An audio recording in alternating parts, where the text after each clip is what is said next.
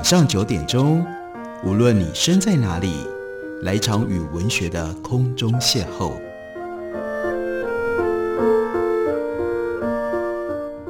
杨照谈书，邀您一同遨游文学世界，认识古今中外的经典之作。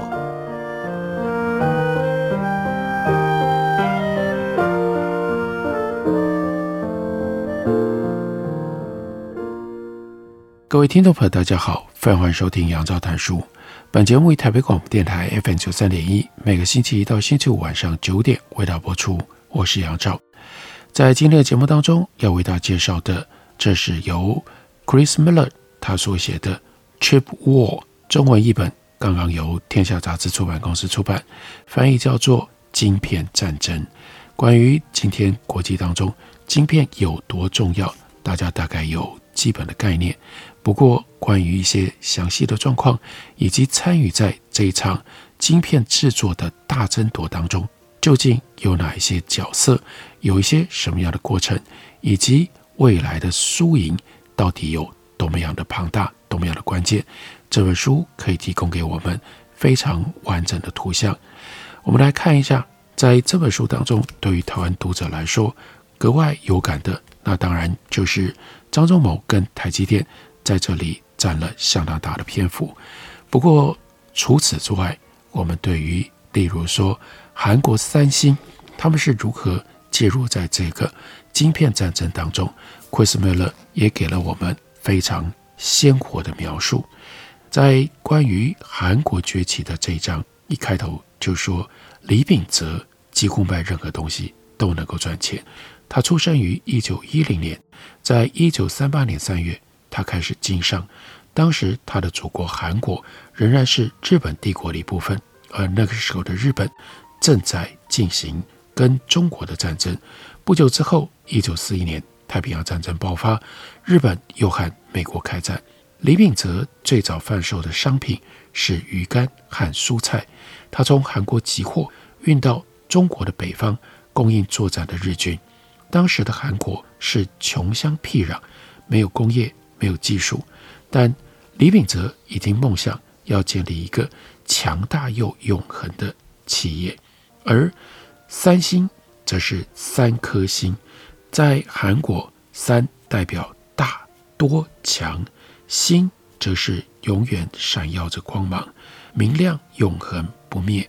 所以，创办三星的李秉哲，他的愿景就是要让公司可以像天上的星星一样强大。而永恒。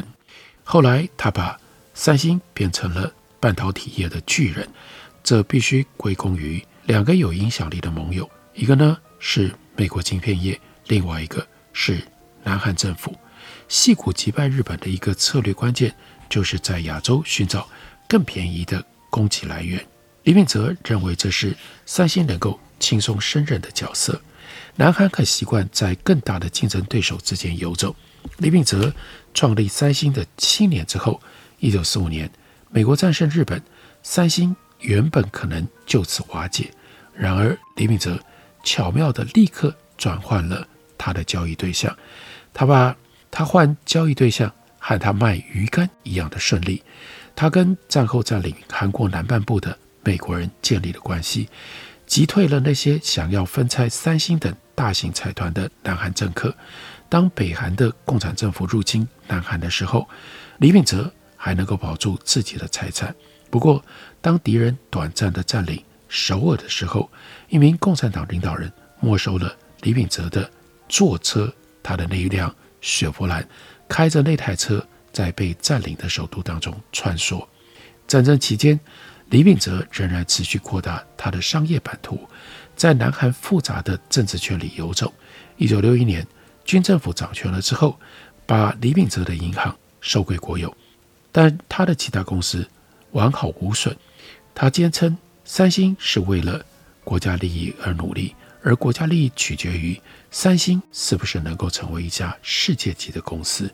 李氏家族的家训第一条叫做“事业报国”。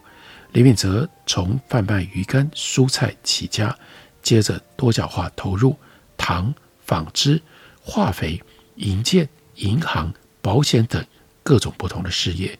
他把韩国在一九六零年代和一九七零年代的经济荣景视为他事业报国的证据。然而，当然有批评者会指出，一九六零年的时候，李秉哲已经是韩国首富，他的财富根本是这个国家跟贪腐政客为他服务的证据。长久以来，李秉哲他就看到了日本土西坝、福西斯这些公司在一九七零年代末期、一九八零年代初期抢下了 DRAM 的市占率。他一直很想打入半导体业，美国或日本的晶片制造商把晶片的封装外移的时候，南韩就成了重要的地点。此外，美国政府曾经资助1966年成立的韩国科学技术院，而且有越来越多的韩国人从美国的名校毕业，或者是在韩国接受留美教授的指导。然而，即使有熟练的劳动力，一家公司想要从基本的封装直接跃进到先进的晶片制造，没那么容易。三星之前曾经涉足简单的半导体事业，但难以获利，也没办法发展出先进的技术。不过，到了一九八零年代初期，李秉哲察觉环境变了。一九八零年代，细谷跟日本之间激烈的 DRAM 竞争就提供了契机。与此同时，南韩政府也把半导体列为国家的优先产业。正在思索三星未来的李秉哲，他就在一九八二年春天前往加州去参观。HP 惠普的设施，他对于 HP 的技术惊叹不已。如果 HP Hewlett Packard 可以从一个 Palo Alto 的小车库发展成为这样的科技大厂，那像三星这样卖鱼干跟蔬菜起家的商店，应该也可以做得到。惠普的员工就告诉李秉哲，这一切归功于半导体。李秉哲也参观了 IBM 的一家电脑厂。他很讶异自己被允许在厂内拍照。他对那位带他参观工厂的 IBM 员工说：“哇，你们的工厂啊，一定有很多秘密。”但那个员工却信心十足地回应说：“光是看呢、啊，是没办法复制那些秘密的。”然而，李敏哲他正打算要做的事情，那就是复制矽谷的成功。当然，这需要钱，那需要。几百万美金的资本支出，而且不保证一定能够成功。即使对李秉哲来说，这都是一场豪赌。他犹豫了好几个月，万一失败，很可能会拖垮他的整个商业帝国。不过，南韩政府表示愿意提供金援。政府曾经允诺投资四亿美金来发展南韩的半导体业，而且南韩的银行会遵照政府的指示，再给他。几百万美金的贷款，因此南韩的科技公司就像日本一样，不可能是从车库里诞生的，而是从那些能够得到廉价的银行贷款，还有政府支持的大型财团当中诞生。一九八三年二月，李秉哲度过了紧张无眠的一晚之后，打电话告诉三星电子部门的负责人，三星要生产半导体。他表示，他要把公司的未来赌在压在半导体上，而且呢，要投入一亿美元。李秉哲是一个精明的企业家，南韩政府也坚定地支持他。然而，如果没有来自于细谷的支援配合，三星在晶片上的豪赌不可能成功。细谷认为，想要因应来自于日本的 DRAM 晶片竞争，最好的方法。是在南韩找到一个更便宜的来源，同时让美国的研发专注在价值更高的产品上，而不是这些已经大宗商品化的 DRAM。因此，美国的晶片制造商就把韩国的后起之秀视为不是竞争对手，而是潜在的合作伙伴。Noise 就告诉 Grove，有韩国人在身边，日本不惜一切代价的倾销策略就没有办法垄断全球的。低润生产，因为韩国人会把价格压得比日本的厂商还要更低，所以 Noyce 他就预测，结果将对日本的晶片制造商造成致命的影响。所以 Intel 为韩国低润厂商的崛起而欢呼。一九八零年代，包括 Intel 在内的几家矽谷公司就和三星签约，成立合资企业，销售三星代工的晶片。他们打的如意算盘是，协助韩国的晶片业就可以降低日本对于细谷的威胁。此外，韩国的成本和工资低于日本，所以三星等韩国公司即使制程不像日本那么样有效率，仍然有机会可以抢到市占率。靠低价，美日的贸易关系紧绷，有助于韩国企业。一九八六年，美方扬言，日本如果不停止倾销，就要祭出关税。日方因此同意限制销往美国的晶片，并且承诺不低价销售。这让韩国公司有机会以更高的价格出售更多的低润晶片。美国人本来没有打算图利韩国公司。但他们很乐见有日本以外的国家生产美国所需要的晶片。美国不只为韩国的低润晶片提供了市场，也提供了技术。由于细谷的低润厂商大多濒临倒闭，他们对于把先进技术转移给韩国没有什么犹豫。李秉哲提议向资金拮据的记忆体晶片公司美光取得六十四 K 低润设计的授权。并且在过程当中，和美光的创办人 Parkinson 就变成了好朋友。当时 War Parkinson 他非常需要资金，就热切地答应授权，即使呢意味着三星会学会美光的许多制程。他后来回忆说：“不管我们做什么，三星就照着做。”他认为三星提供的现金挹注对于美光的生存虽然不是关键，但很接近了。Moore 等业界的领袖担心，有些晶片公司可能已经穷途末路，因此他们不惜放弃越来越有价值的技术。然而，当生产记忆体晶片的美国公司大多濒临破产的时候，很难证明低润技术特别有价值。矽谷的公司大多热于跟南韩公司合作，让他们削价跟日本对手竞争，帮南韩。就这样变成了全球一大记忆体晶片的制造中心。这背后的逻辑很简单，也就是这个逻辑打造了李秉哲三星转型成为半导体的大厂，一直到后来变成半导体的巨人。这个逻辑就是我的敌人的敌人就是我的朋友，因为南韩是日本的敌人，所以美国选择。和南韩联合在一起来对付日本。我们休息一会儿，等我回来继续聊。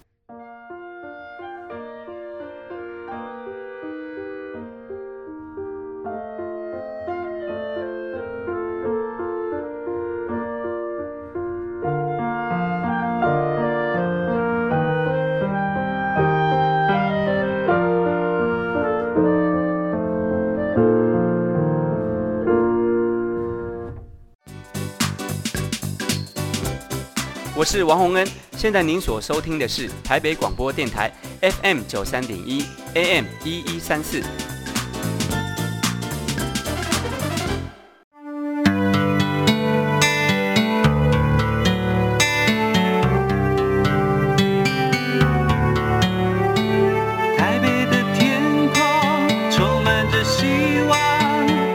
每天陪伴你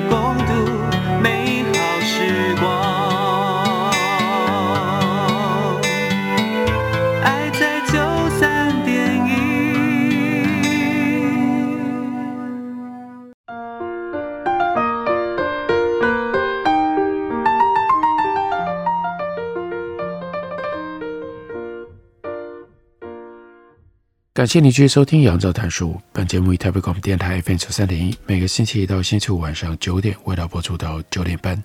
今天为大家介绍的，这是 Chris Miller 他所写的《晶片战争》。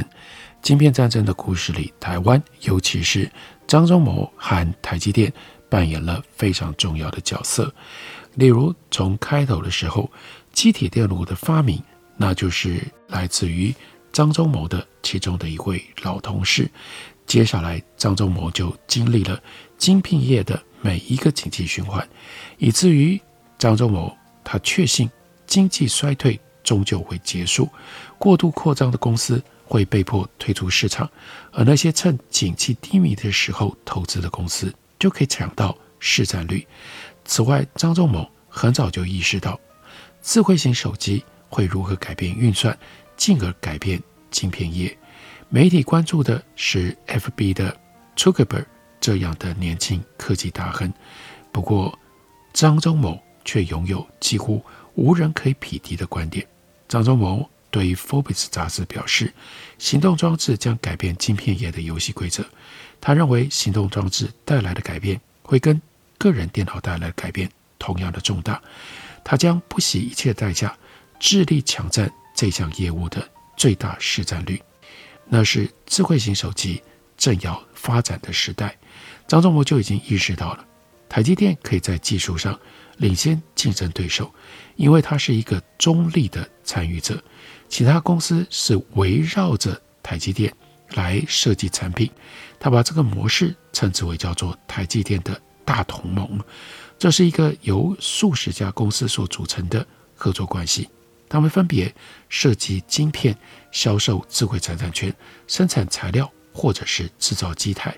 这些公司当中有许多公司相互竞争，但由于没有一家生产晶圆，所以没有任何一家和台积电竞争，因此台积电可以在这些公司当中进行协调，制定晶片业的多数公司都同意使用的标准，他们别无选择，因为跟台积电的制程相容，对几乎每家公司都非常的重要。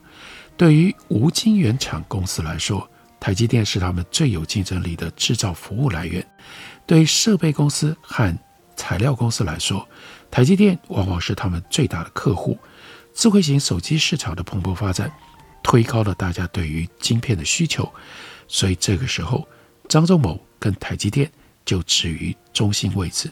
张忠谋表示，台积电知道利用每一个业者的创新很重要，我们的创新、设备制造商的创新、客户的创新，以及智慧财产权授权者的创新。这就是大同盟的威力所在。这种策略对财务有深远的影响。张忠谋表示，台积电与其十大客户的研发支出加起来，就超过了三星和 Intel 的总和。当业内的其他公司绕着台积电凝聚起来的时候，整合设计和制造的老旧模式将难以与之匹敌。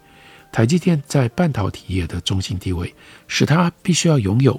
为所有的大客户生产晶片的能力，要做到那样的程度，成本很高。在金融危机期间，张忠谋精心挑选的继任者蔡立行做了几乎所有的执行长都会做的事：裁员和削减成本。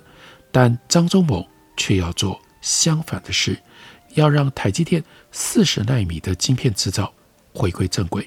这需要投资大量的人力跟技术。要争取更多的智慧型手机业务，就需要大举投资晶片制造的产能，尤其是苹果的 iPhone，那是在二零零七年推出，最初是向台积电的主要竞争对手 Samsung 三星购买关键晶片的。张忠谋认为蔡立行削减成本的做法是失败主义，他在事后告诉记者说，那个时候投资非常非常少。我一直认为这家公司有能力做得更多，但这没有发生，公司就陷入了停滞不前的状态。于是张忠谋复出策换了继任者，这个时候亲自重掌兵符。当天台积电的股价下跌，因为投资者担心张忠谋会推出报酬不确定的高风险支出计划。张忠谋却认为真正的风险是接受现状。他不会让一场金融危机威胁到台积电竞逐业界的领导地位。他在晶片制造业有长达半个世纪的辉煌记录，从一九五零年代中期就开始琢磨出这一番声誉。因此，在危机最严重的时刻，张忠谋召回了那些被前执行长裁员的员工，并加倍投资于新产能和研发。即使面临金融危机，张忠谋在二零零九年和二零一零年仍然增加了数十亿美金的资本支出。他说：“产能太多比产能不足要来得更好。在台积电抢占蓬勃发展的智慧型手机晶片市场的时候，任何想打入晶片代工业的公司都会面临台积电的全力竞争。二零一二年，张忠谋在半导体业已经有了六十年的经验，但是他却表示，我们才刚刚开始。这样的台积电却因为是台湾的公司，所以到了新的局势形成的时候。就有了新的挑战，这里也就提到了，有一位金融分析师问后来接班的台积电董事长刘德音：“中国不实威胁，武力犯台，你的客户担心吗？”一般的执行长都很习惯在法说会上接应棘手的问题，但那种场合的提问通常是有关获利没有达标，或者是产品上市出了状况。二零一二年七月十五日。台积电的财报看起来很好，公司挺过了第二大客户华为遭到制裁的冲击，业绩几乎没受到影响。台积电的股价接近历史高点，全球半导体短缺让台积电更加有利可图。二零一二年，台积电一度成为亚洲最有价值的上市公司，也是全球市值最高的十大上市公司之一。然而，台积电。变得越不可或缺，它的风险越大。但指的不是台积电的财务状况，而是它的制造厂。即使多年来选择忽视中美对立严重的投资者，也开始紧张地看着台湾西岸的台积电晶圆厂分布图。台积电的董事长坚称不需要担心这个问题。刘德音说：“关于中国入侵台湾，我可以告诉你，每个人都希望。”台海和平。刘德音，他出生在台北，是美国 Berkeley 毕业的，曾经在 Bell Lab 任职，在晶片制造方面有无可挑剔的学经历。然而，他评估战争风险的能力仍然有待检验。他认为，由于全球都依赖台湾的半导体供应链，没有人会想要破坏它，只因为台海和平符合各国的利益。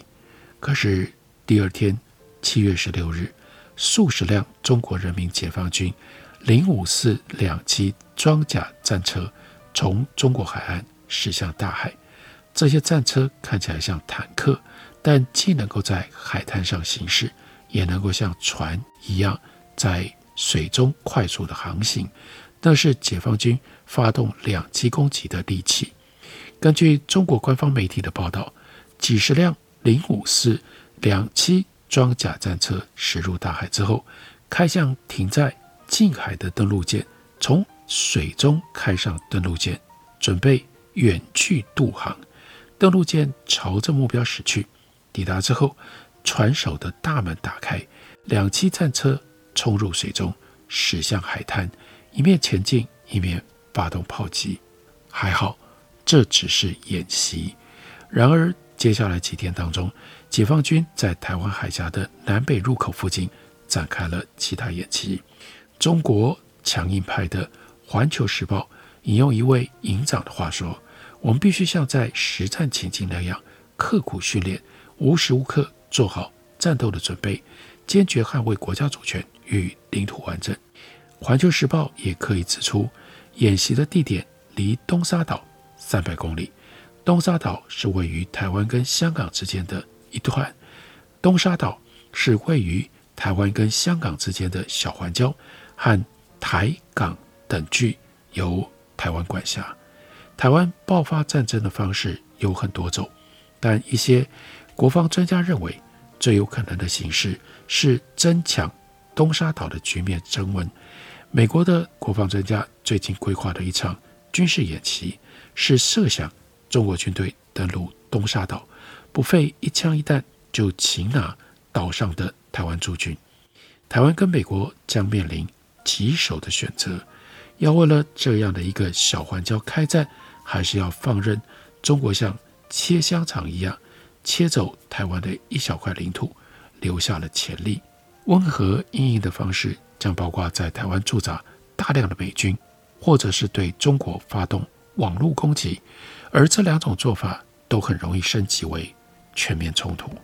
美国国防部针对中国军力所发表的公开报告，列出中国武力犯台多种可能方式。最直接也最不可能的方法是诺曼底登陆式的入侵，派出几十艘中国军舰穿越海峡，送成千上万名解放军上岸。两栖入侵的历史充满了灾难。美国国防部判断，这种行动会让解放军的能力吃紧。中国在发动攻击之前，想要摧毁台湾的机场、海军设施、电力和其他关键基础设施，应该没什么困难。但即便如此，登陆战仍然会是硬仗。美国的国防部研判，解放军改采其他的方式会比较容易。局部的空中和海上封锁，让台湾无法独自击退解放军。即使美国和日本军队加入台湾，试图打破封锁，也很难做得到。